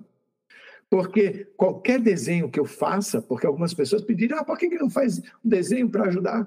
A resposta é porque eu estaria direcionando você. sabe? Eu acho mais honesto não mostrar nada, mesmo que seja mais árduo para a pessoa compreender, mas ela vai tirar as conclusões dela, não vai ter sofrido nenhuma influência, né? Mas uh, voltando, me ajuda, help. Rodolfo. É, da, da, multi, da multilocalidade, né? Eu ia até comentar que, que é, teve um relato recente, né? Eu, que... eu vou... Ah, não, perdão, pode falar. Eu vou colocar aqui para você ver a complexidade que isso é. Tá, eu, uh, eu, eu não tive autorização da pessoa, uh, então eu não vou falar quem é, não vou falar de onde é, não vou falar se é homem, se é mulher, mas assim, tem uma pessoa que, num certo momento, eu conversei com ela, tá? É, não tenho a menor dúvida sobre a, quanto à honestidade do que ela estava falando, mas ela falou que uh, ela sabia que ela não era daqui, que ela tinha uma família fora daqui, em outro planeta,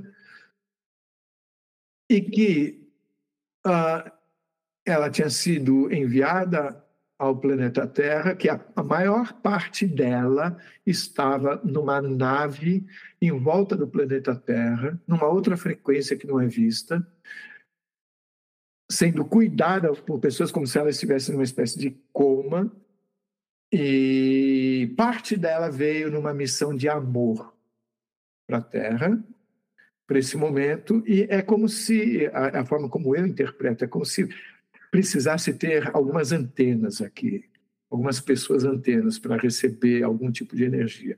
É a forma como eu entendi isso. Agora, ela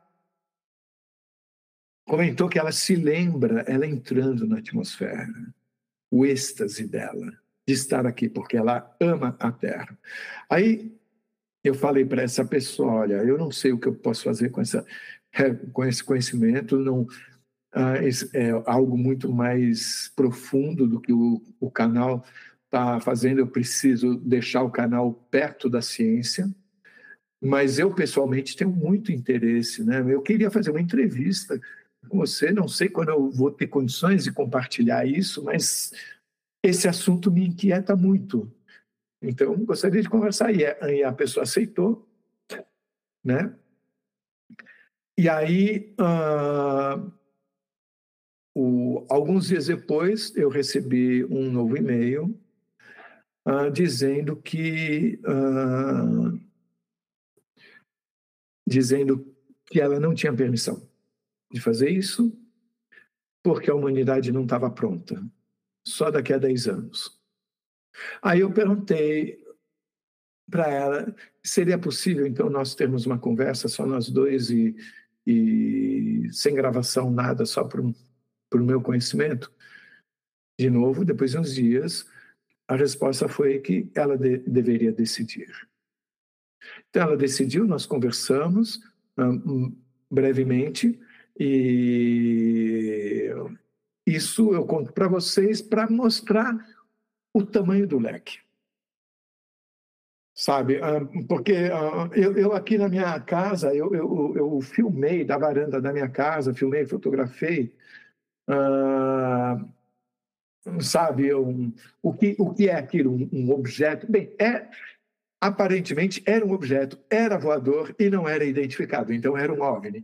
Uh, mas, de repente, eu fui descobrir, teve uma, um momento em que a, a minha filha falou, uh, a, a, gente, eu, eu, eu não enxergo bem, tá?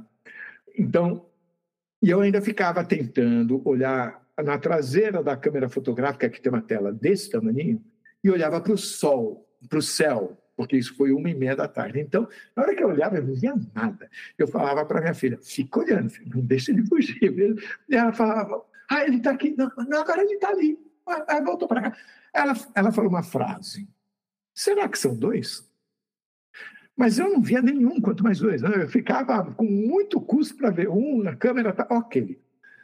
Quando eu terminei, uh, eu terminei de fazer a, a edição que eu trabalhei, eu, eu captei tudo, fotos em, em 8K, o, ah, o, equipamento era muito bom e tudo mais. Eu fiz a edição e eu falei, agora deixa eu olhar o arquivo. Aí que eu achei alguma outra coisa, porque ela falou, será que são dois? Eu fui movido por isso. E aí eu encontrei um. E eu encontrei, no final, dez. Dez fotos em lugares diferentes e, e cada um deles tinha um, um, um risquinho. Era um risquinho. Eu falei, nossa, o objeto deve estar muito rápido, porque ah, dentro do tempo de abertura da, da, ah, do diafragma da câmera, ele está se movendo, então está criando esse rastro. É como eu entendi. Aí eu, ok, tá, então as 10 fotos aqui Aí, espírito científico, eu falei: deixa eu centralizar no quadro as, esse objeto e, e, e, fazer uma sequência, um depois do outro, para ver se isso me traz alguma informação nova. E na hora que eu vi, eu falei: gente, isso parecem asas batendo. Aí, aí eu fiquei meia hora, eu acho que fiquei meia hora mesmo, olhando para a tela, besta, parado sem saber o que, que eu estou olhando, o que, que é isso. Sabe? Então, uh, porque o, o, o físico, ele se obriga a não ficar amarrado às próprias convicções. Ele tem que, senão ele não anda, senão nada novo é descoberto. Então, uh, eu, eu, fiquei olhando aquilo e fiquei assim, passando mil coisas na cabeça, e a partir daí eu fiquei dois anos preparando o vídeo para ser publicado, porque eu sabia que ele seria desacreditado, eu sabia que teriam pessoas que falariam até da janela que estava fechada. Por que estava fechada, meu? Porque era início da pandemia. A gente, a, a, gente tinha medo de tudo e de todos. Foi colocado esse medo na gente, sabe? Não estou dizendo que seja errado ou não, mas foi colocado. A gente eh, ligava a televisão, via caminhões com corpos na Itália, andando tal. A gente não sabia o que, que era. Então ficava tudo fechado. E por quê? Eu não precisava abrir, estava limpo o vidro. Sabe, eram três pessoas vendo as mesmas coisas. Sim, ah, eu assisti essa publicação, queria fazer um comentário rápido sobre a, é uma das partes que eu gostei mais, que é a logo óbvia, que você tem todo o cuidado e agora você explicando dá mais contexto, né? Você gastou tanto tempo explicando os ângulos, explicando os reflexos né, do, do prédio do lado na, na luz, e aquilo dá para quem quiser sentar um prato cheio, sentar para para refletir mesmo nessas, né, em toda essa questão, quando você dá todo, todos esses dados da, a, ali da, da, da, signa, da assinatura visual que você está lendo que, o que você está tirando daquilo, e tá, fica difícil, né? Porque é exatamente isso que você estava falando, a complexidade da natureza. Está acontecendo uma coisa ali, e agora? Como que a gente explica isso? A gente pode negar, né? A gente pode. Porque você está dando esses fatos você tá, tá publicou. Eu, a pessoa pode, pode negar, pode dizer eu não acredito, mas não, não pode sair daquela, daquela experiência sem entender, ó, tem alguma coisa aqui, né? Tem alguma coisa aqui para ser estudada. É, tem gente que já tem, uh, já tem a, a, opinião formada, não quer acreditar, vai, vai jogar tudo fora, tudo bem. Não é para esse que foi feito o vídeo. O, o vídeo foi feito para quem vai escutar e vai ver, vai ponderar e tem de alguma forma uma abertura. Né? Porque o, foi muito interessante esse caso, porque uh, eu me vi vidraça, né? Uh, eu fiquei do outro lado do balcão. Eu entendi uh, o, a Érica Guarnieri, ela, uh, que teve uma EQM, ela fala, fala uma coisa muito interessante. Ela falou: Olha, caso não me importa que não acreditem na minha história. Eu, eu, eu, só conto porque eu quero compartilhar, mas não importa, eu até entendo que não acreditem. Eu talvez não acreditasse, eu possível, provavelmente não acreditaria. Então eu aceito bem que a pessoa não acredite. Mas isso não me faz ficar quieta. Sabe, se a pessoa pergunta, eu falo. Se me considerarem louco, eu falo. Tá? E por mais provas que tenha havido, uh, elas nunca serão suficientes se a pessoa, uh, se a pessoa o, já, já concluiu por si só. Tem um físico que é indiano e norte-americano também, acho eu, que é o Amit Goswami. Eu o entrevistei uh, no canal e eu, eu fiz uma pergunta para ele, que é por que que no caso, por que que a ciência, mesmo tendo havido casos como esse da, do sapato no telhado, por que que não, não, não jogaram a toalha? Tipo assim, ok, esse é, esse é um exemplo determinante uh, nos rendemos, é isso aí. Tá?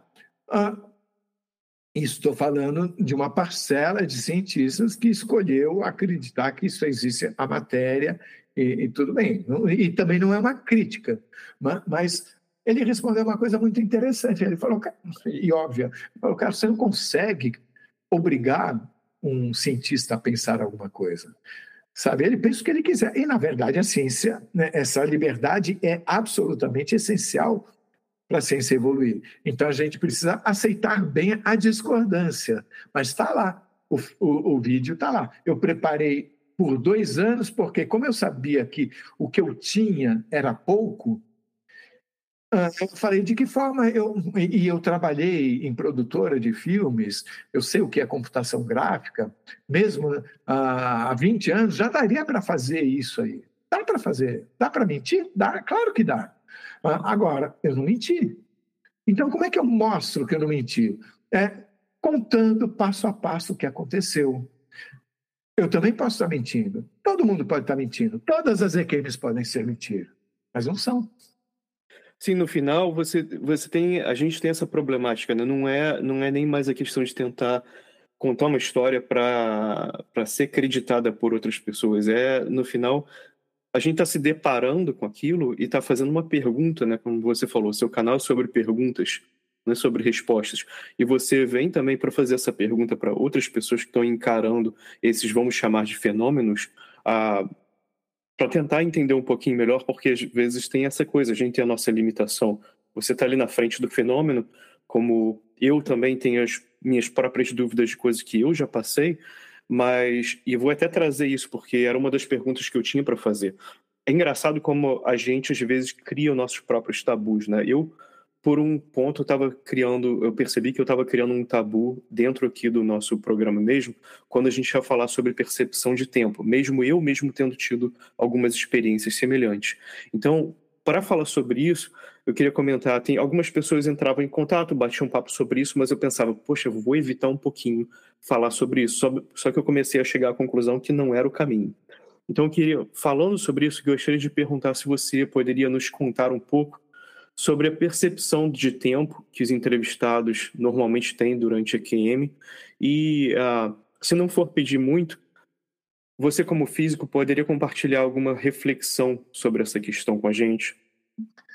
Olha, eu, eu, eu digo assim que uh, eu posso sim fazer essa reflexão, porque ela não, ela não vai contra um, uma coisa que eu estabeleci para o canal. Não importa o que eu acho das coisas. O objetivo do canal é compartilhar informação para que cada um construa a sua própria verdade. Né? E até uma pessoa uma vez me escreveu falando, mas não existe a verdade de cada um, existe a verdade. Mas na verdade não é.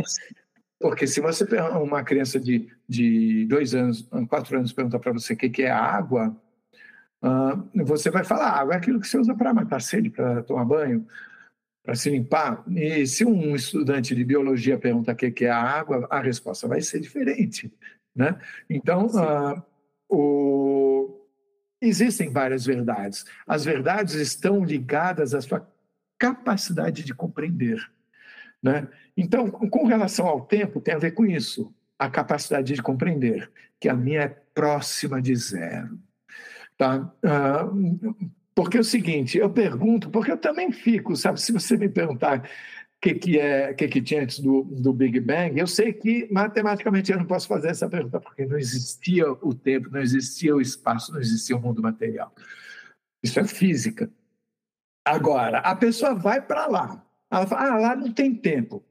Ok, se o cara falar que o tempo é diferente, tudo bem, eu sei o que é o tempo diferente. Quando o seu time de futebol está ganhando uh, e faltam cinco minutos, aqueles cinco minutos demoram uma eternidade. Quando ele está perdendo e faltam cinco minutos, eles passam num segundo, porque você quer que o tempo demore. Então, tem a sua percepção de tempo, psicologicamente falando também. Mas, quando a pessoa vai para a sua experiência, já há pessoas que falam que o tempo é mais elástico, ah, mais lento, tem gente que fala que é mais rápido, tem de tudo. Agora, tem gente que fala que não é, ah, que não existe o tempo, aí eu contra-argumento. Mas espera aí, existe uma coisa, depois existe outra, não é? Então tem um antes e tem um depois. Isso para mim define tempo. O tempo tem a ver com existiram antes e existiram depois, tá? Mas a, a, eu não cheguei a lugar nenhum até hoje com relação a isso, porque porque eu estou na minha caixinha de sapato, sabe? Eu não tenho condições. Por exemplo, tem uma pessoa que ah, eu acho que foi o Luiz Felipe que falou isso, que o tempo ele via como se fosse uma ah, o que ele via, o filme da vida, que ele via era como um, uma coisa entre duas mãos, e que era como se fosse uma foto. E que, de repente, quando ele focava num pedaço da foto, é como se aquilo ganhasse vida.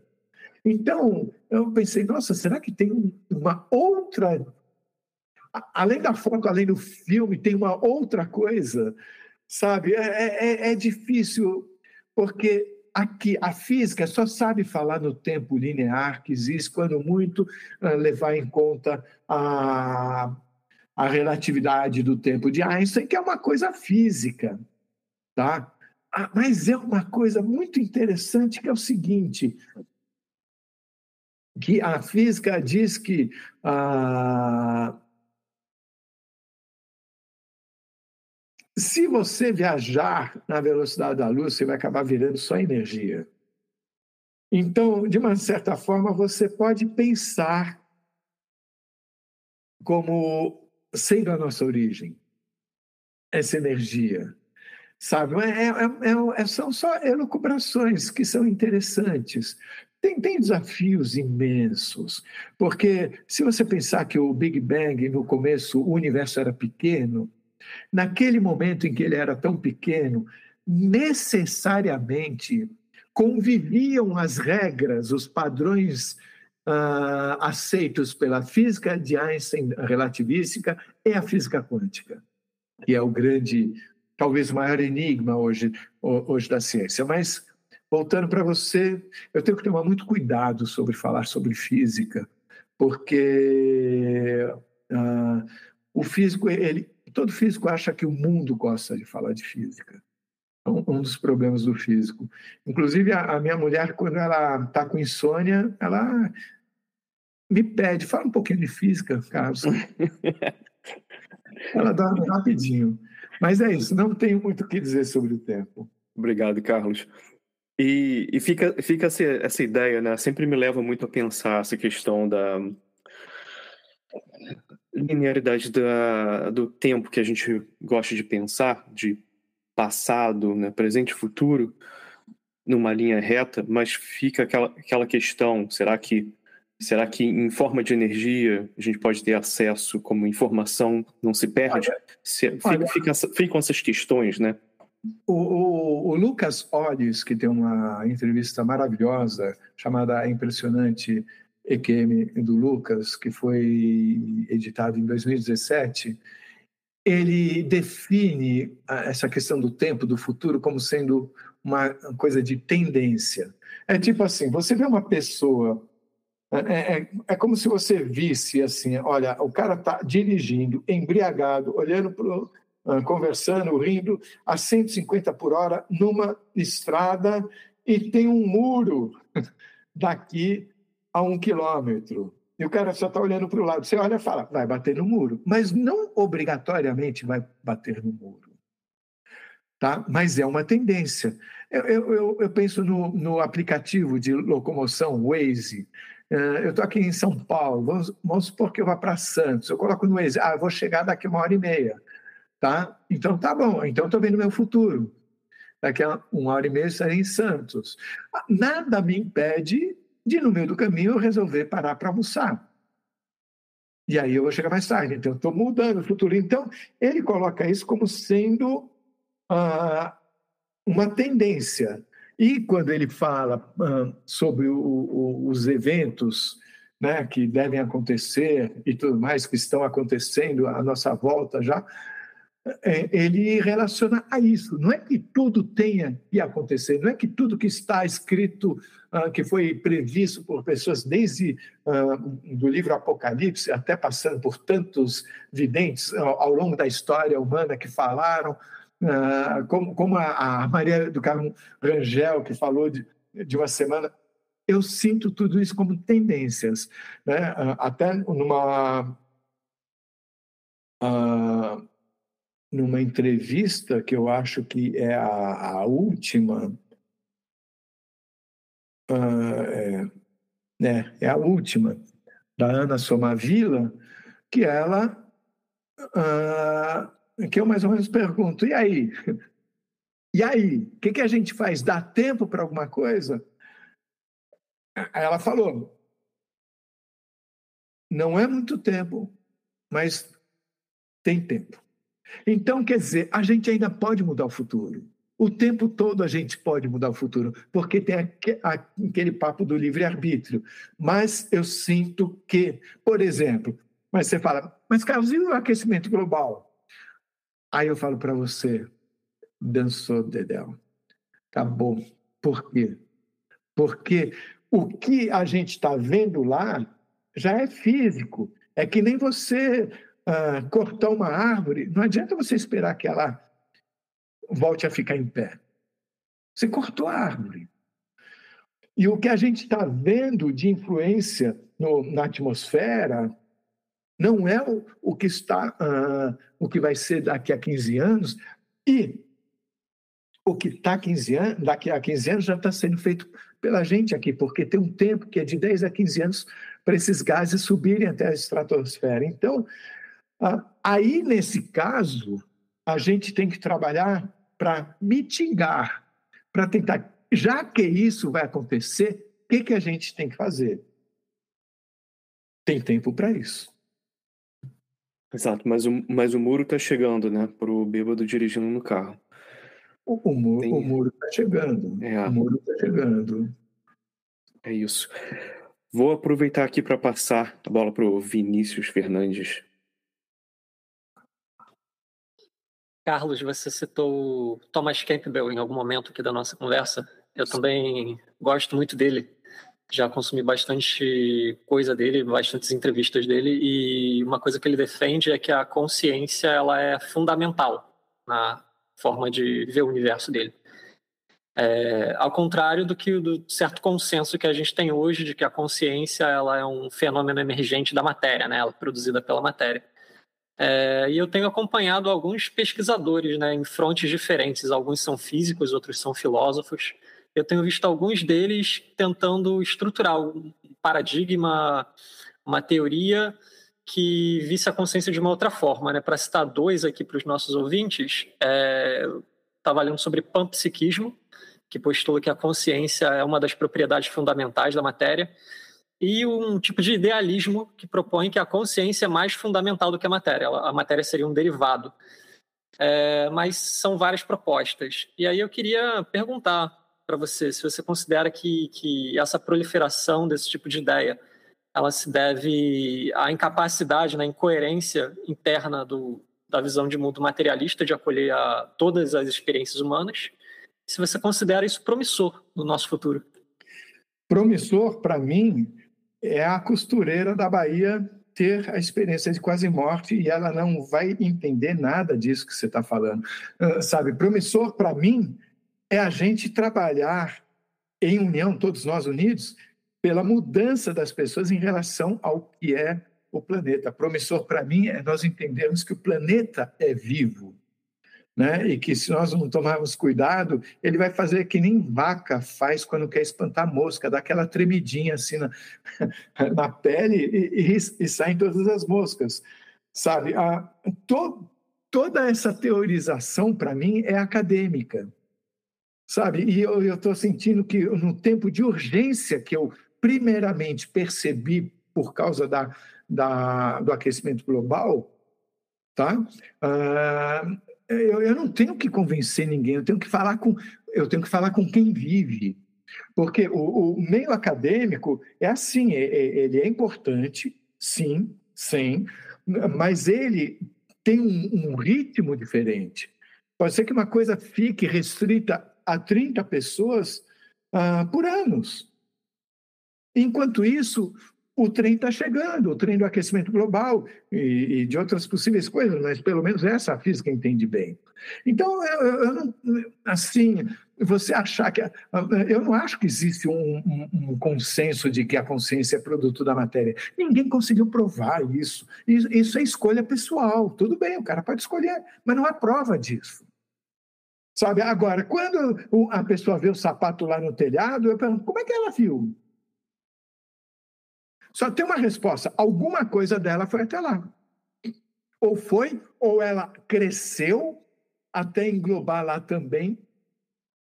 Tá? Então, uh, é, é, sabe, é, é, eu acho assim. Uh, eu torço para que a gente consiga dar esse passo, pelo menos para para a gente ouvir mais, perceber a lógica dos relatos, sabe? E todo mundo entender se a mulher viu sapato lá, é porque, dois pontos, terminantemente, a consciência não está obrigatoriamente restrita ao corpo. Ela funciona mesmo quando a pessoa está sedada, não localmente, que é um conceito da física, né? E, Carlos, algumas pessoas, é, conheço amigos, né, que pensam, pô, mas para que essa discussão a respeito do que é a consciência?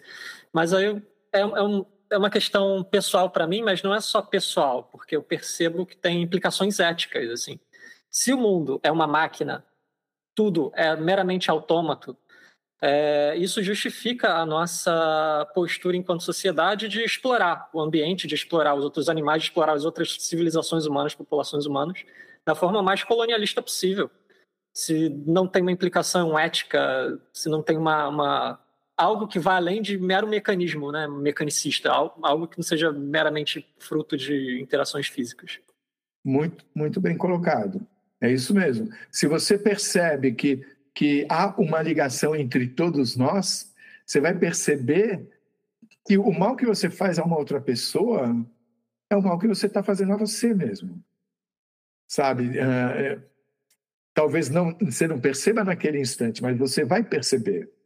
E o mal que você faz ao planeta é também o mal que você faz a você mesmo. O mal que você faz ao universo é o mal que você faz a, a você mesmo. Porque para mim não há mais dúvida quanto a isso. Estamos todos ligados. De que forma? Não sei, cada um com sua, sua forma, mas não dá, depois de tanta coisa, você achar que não existe nada depois. Existe, eu posso não saber o que é mas existe. E, esse, e, isso que existe está totalmente de acordo com o que você falou.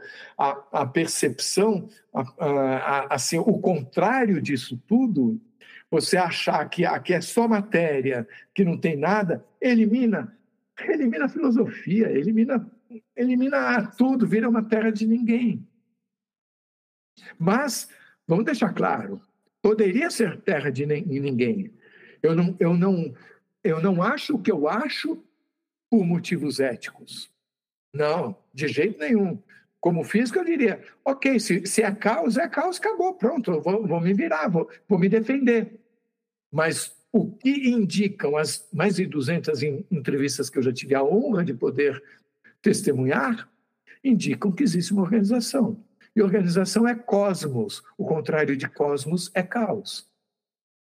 É, vocês comentaram sobre essa questão toda da ética, da essência, né, que vai além do mecanismo das coisas, da física nua e crua.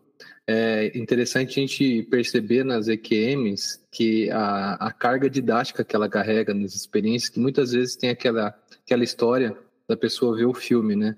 E não é só um filme, muitas vezes eu já vi no, no seu canal a pessoa dizer que enquanto ela estava assistindo o filme, ela estava também novamente revivendo aquela experiência. E tudo que ela causou de bom, ela sentia aquela bondade. E tudo que ela causou de ruim, ela sentia na pele da pessoa que ela tinha causado a, aquela maldade, ela sentia aquilo de volta de uma forma bem didática para perceber. Eu acho que é muito interessante a IQM por conta dessa carga didática mesmo dela, né? É, isso acontece, é muito legal. É muito legal perceber que eu diria que, com exceção de uma ou duas vezes que a pessoa não percebeu isso, não existe julgamento. A pessoa chega à conclusão. É, tipo assim: ó, olha o que você fez. Agora você se coloca no lugar do outro. Sente o que ele sentiu quando você fez isso. Sabe? É, é proporcionado esse tipo de situação. Mas é a pessoa que escolhe sentir que eh, isso foi bom ou que não foi. Sabe, é, ainda é parte desse aprendizado. Mas também é importante dizer que isso uh, não é tão frequente acontecer. Esse filme da vida, às vezes acontece com cenas específicas, às vezes a pessoa não, não sente uma lógica ali, às vezes, uh, às vezes é no sentido do futuro, de, uh, desde o nascimento, às vezes é o contrário. E também tem uma outra coisa, né? Uh, isso eu já percebi claramente que o... a pessoa esquece. Às vezes é dito para a pessoa, olha, vou te falar uma coisa, você não vai se lembrar, coisa tal, e a, a, pessoa não se lembra. Ela só lembra que foi dito para ela. Né? Mas é, é muito interessante. Isso que você me falou me faz pensar no que eu chamo de recall, né? que algumas, entre, algumas EQMs, tipo, do nada o cara teve isso, sabe? Ah, e, e isso mudou a perspectiva que ele tinha e ele entende que é como se fosse um recall, ok, porque antes, ele diz que antes de nascer, eu tive uma reunião com o cara, ok, o treinamento vai ser esse, vou fazer isso, isso, isso, ok, tá, vai, foi. Cara esquece, chega aqui, esquece de tudo. E aí, eu não sei como é que é, é um exercício engraçado esse. Ah, aí, de repente, o cara tem uma EQM.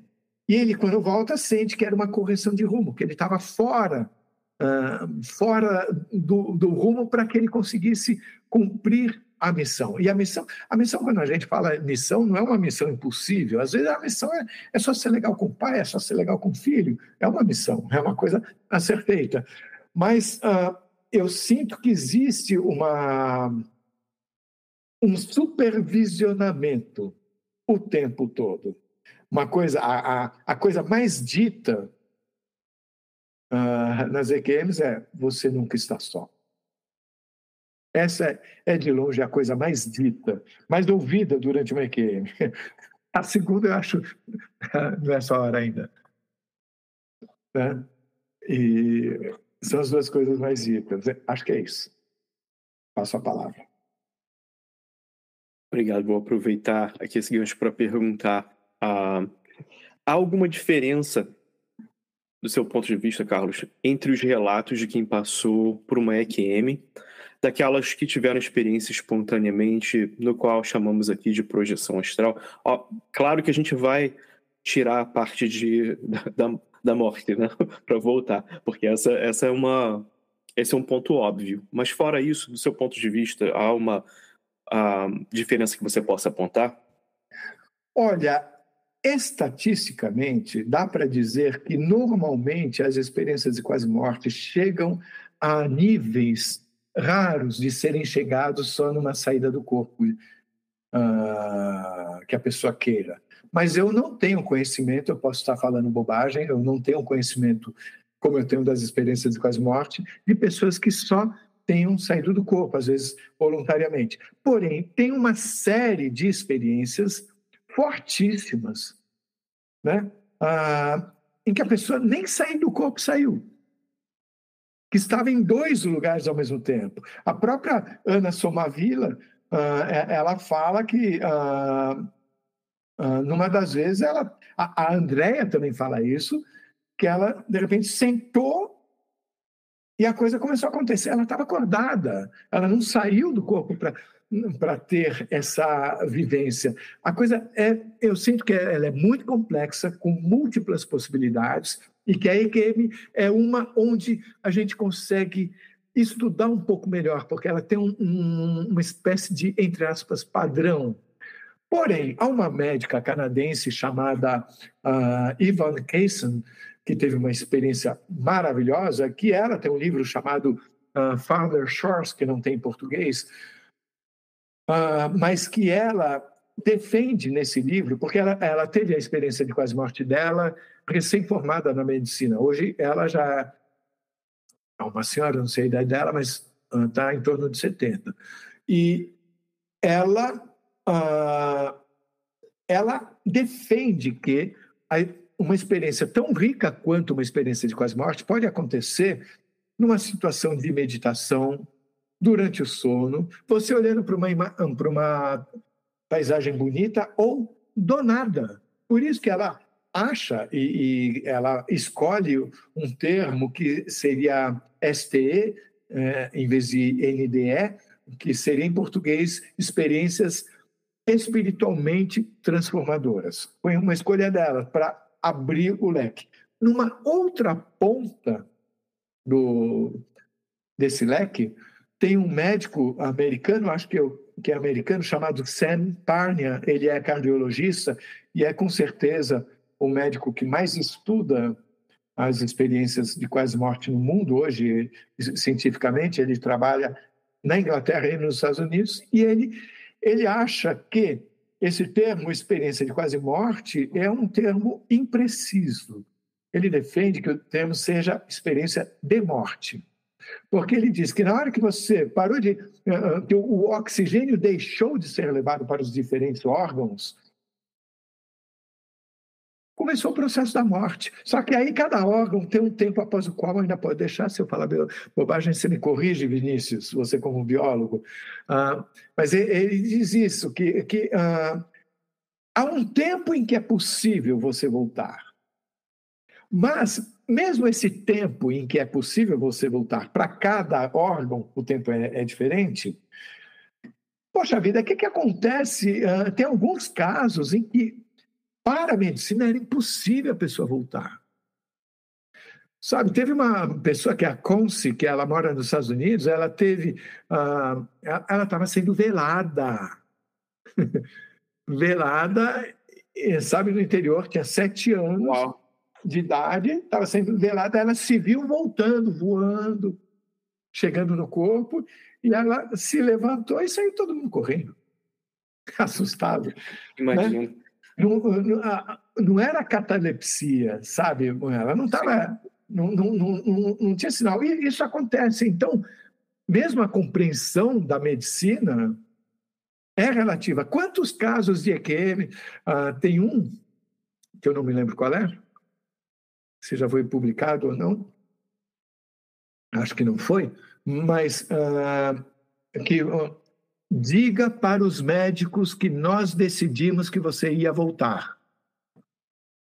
Eles orientaram ela a dizer isso. Então, quando eu, eu, eu, eu, não defendo nada, mas eu compartilho tudo e cada um conclui o que quiser. Esse é o jogo, tá? Mas eu vejo isso, uau, mas isso é dito uma vez aqui, outra vez ali e tal, e eu vejo sempre amor, amor, amor. Então, quando você pergunta sobre, sobre experiências, sim, eu não tenho dúvida nenhuma de que as experiências podem acontecer das mais variadas formas, inclusive do nada, você pode estar aqui em outro lugar ao mesmo tempo.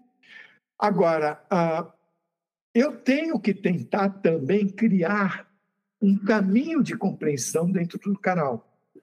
Sabe, uh, eu, eu, tipo, uh, o cético, o cara que não acredita em nada disso, que não vê isso como uma possibilidade, se eu mostrar para ele, por exemplo, a experiência do sapato em cima do, do telhado, é mais fácil dele enxergar lógica nisso. Tá? Então, a gente também tem que levar isso em conta. Tá? Por isso, o foco nas EQMs, e, uh, mas, se você notar bem, tem alguns casos que fogem disso.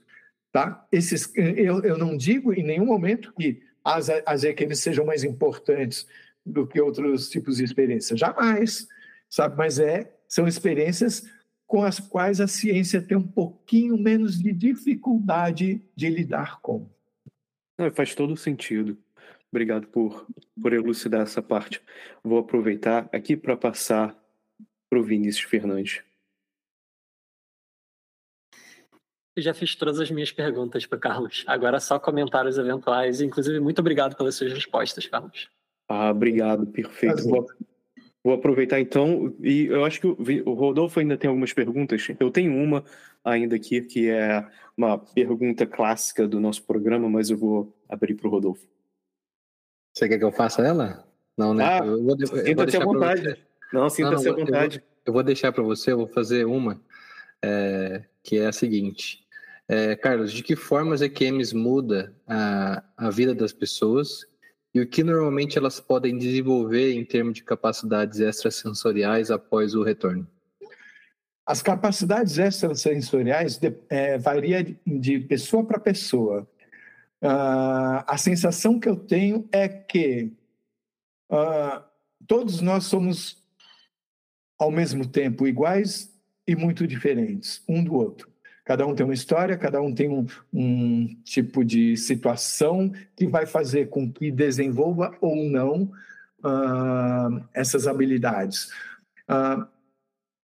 O, também isso está ancorado no fato de que eu percebo que as experiências são infinitamente diferentes, ao mesmo tempo em que mantém algumas características que são uh, que indicam uma espécie de padrão que possa nos guiar para a compreensão delas. Quando você fala sobre a mudança delas, olha, é, já aconteceu de eu entrevistar uma pessoa que ela falou que não tinha mudado nada, e aí ela começou a contar tudo que ela fazia e tal, e ela foi falando uma por uma coisa, tudo que ela tinha mudado. E ela não tinha percebido né, o quanto ela tinha mudado.